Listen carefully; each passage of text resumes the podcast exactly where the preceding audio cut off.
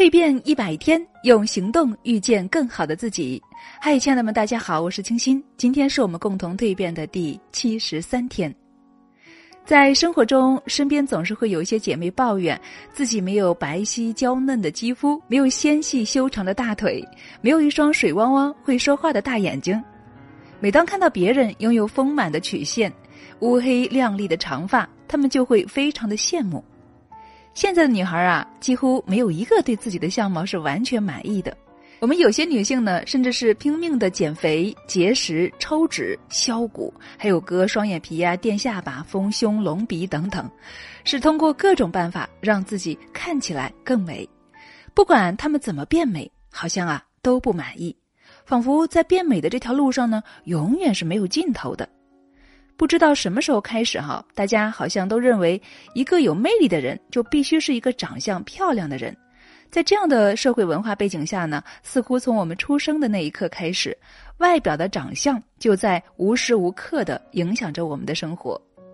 在心理学中的辐射效应也正好解释了这个现象。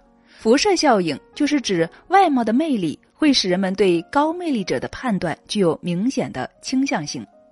心理学家做了一个实验，让男性被试者评价女士写的论文，论文的客观质量有好坏两种，而女性呢分为有魅力组、无魅力组以及控制组。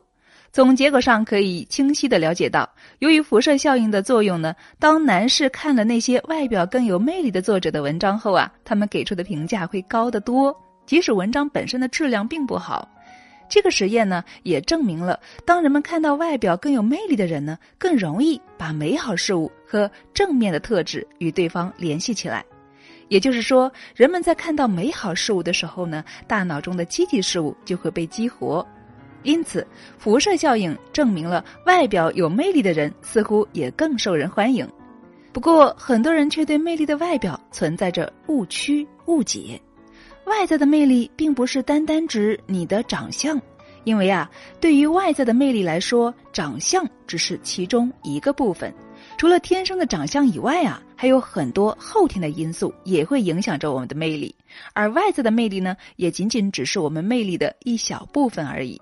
因此哈，长相好看不代表你有魅力，而长相平平呢，也不代表你没有魅力。事实上，只要你愿意学习，即使你只是一个长相平平的人，也可以充满着魅力。所以，今天我们就一起来好好的分享和学习这个话题：怎么样让长相平平的我们也充满着魅力呢？一起走入我们今天的蜕变课堂。好了，亲爱的们，更多分享，欢迎一起走入我们今天的蜕变课堂。那今天的分享就是这样了，我们蜕变课堂不见不散哦。